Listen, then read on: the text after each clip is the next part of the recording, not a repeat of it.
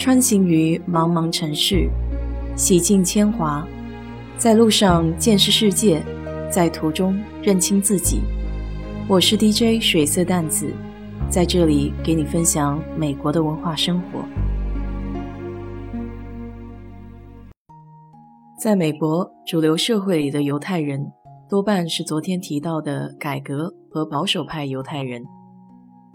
最先来到北美的犹太人是在1654年到达纽约的。那个时候，纽约还是荷兰人的殖民地，叫做新阿姆斯特丹。二十三个犹太男女和儿童离开了巴西，到纽约来。在南美，他们遭到了迫害。这些人到纽约后，也没有受到欢迎。犹太人对美国怀有很高的期望。他们想来开创自己的生意，安顿自己的家庭，信仰自己的宗教，但是他们没有想到，在美国也有反犹主义。可他们仍然努力工作，逐渐赢得了邻人的尊重。在一七七六年的独立战争中，犹太籍的士兵英勇战斗，他们还为华盛顿的军队提供给养。在美国建国六十年之后。第一批大量的犹太移民来到了美国，主要是来自德国。从1830年到1860年，14万四千德国犹太人进入了美国，寻求发展机会。年纪轻的犹太人开始沿街兜售日用物品。这种销售方法给正在不断扩张的美国提供了迫切需要的物资。德国犹太人用马车拉着货物销售，成为了流动售货亭。他们迅速在美国经济中争得了一席之地。犹太人走家串户做小生意，攒足钱就开一个小店，赚了钱再开第二家店，钱赚多了就开百货公司。这种经营模式令人想到今天背包满世界跑的温州人。等规模到了一定的程度，资金充裕，就向其他的商业领域发展，比如肉食品的包装、服装制作，还有投资银行。最后，好多行业都被犹太人占据了主导地位。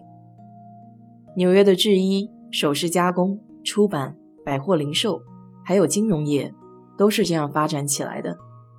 更大的犹太移民浪潮出现在1880年。原因是俄国和波兰人对犹太人的驱逐。这些东欧犹太人不像先前的德国犹太移民，他们不是为了更好的发展，而仅仅是为了求得一个生存的机会。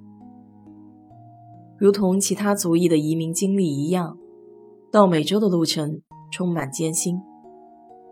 东欧犹太人变卖家产，凑足旅费，先乘车到欧洲的一个港口。比如阿姆斯特丹，然后从那里再乘船横越大西洋到美洲。他们坐的是价格最便宜的桶舱，挤在甲板下面，缺少淡水和食物。一八九二年，纽约的爱丽丝岛移民检查站开始启用，随后数百万的移民从这里进入美国。在旅途上被折磨得奄奄一息的犹太新移民。一上岸就被移民官低头吆喝，甚至推来搡去。医生认定这些人要不就是带菌者，要不就是身体有某种毛病。官员们则是反复盘问，对待他们像是潜在的罪犯。好不容易从爱丽丝岛出来以后，这些移民才能投奔到美国的各大城市。还有一部电影是反映这个时期移民状况的，中文名叫《浮世伤痕》，感兴趣的朋友可以看一看。不过，不像德国犹太人，有不少到西部或加州发展。东来的犹太人选择了东部和中西部人口密集的大城市，比如芝加哥、费城、波士顿，还有纽约。这些城市虽然有工作机会。但是生活的条件比较恶劣。新移民实际上是住在贫民窟里，很多人拥挤在肮脏、狭小、黑暗的公寓里。看到二十世纪初纽约下东城的老照片，一家十来口挤在一间没有卫生设备的昏暗房子里过日子，如同鼹鼠一般。东欧犹太人学德国犹太人的创业经历，拉着沉重的小车，挨家挨户兜售小商品，挣点蝇头小利。其他的人则是挤在潮湿闷热的厂房里缝制衣服。血汗工厂这个词就是从犹太妇女工作的车间里产生的。住在城市贫民窟里的犹太人经历了各种难以想象的痛苦，但是他们仍然尽量不让恶劣的环境影响他们的家庭生活。犹太风俗规定，已婚妇女主持家务，男人负责宗教的责任和挣钱养家。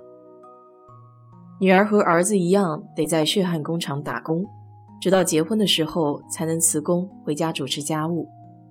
他们还有自己的社区组织，这样可以提供一个稳定的感觉。这个组织叫邻里会，成员大多是移民前所在国的亲戚和邻居，是将以前的社会关系移植到了美国，这样可以提供一些生活上的基本互助。大量的犹太人就是靠这样的关系移民美国的。在美国的犹太人奋发上进，这股冲劲同他们以前在欧洲从出生起就遭受公然歧视、生存艰难有很大的关系。当然了，昨天有听友说，可怜之人必有可恨之处。犹太人除了宗教方面的特立独行，他们还有着一个认钱不认人的商人角色。在生活中也比较吝啬，这些自我的特征使得没有靠山的犹太人在现实生活中与人相处起来不那么有亲和力。我个人的感觉是，这些特征其实和他们的经历非常有关系，有点像鸡生蛋，蛋生鸡的概念。如果不看缺点，看优点的话，这个苦难深重的民族身上有着很多值得学习的地方。犹太人的第一代移民就在美国获得了巨大的成功，无论是在精神上还是物质世界里，他们都能纵横驰骋，不仅产生了伟大的思想家、科学家，还有工业家和富商巨贾，做出了同人口数量极不成比例的巨大贡献，也顺理成章地成为了美国最有影响力的少数民族。其实，可能也正是这些磨难造就了今天的他们。好了，就聊到这里吧。如果你对这期节目感兴趣的话，欢迎在我的评论区留言，谢谢。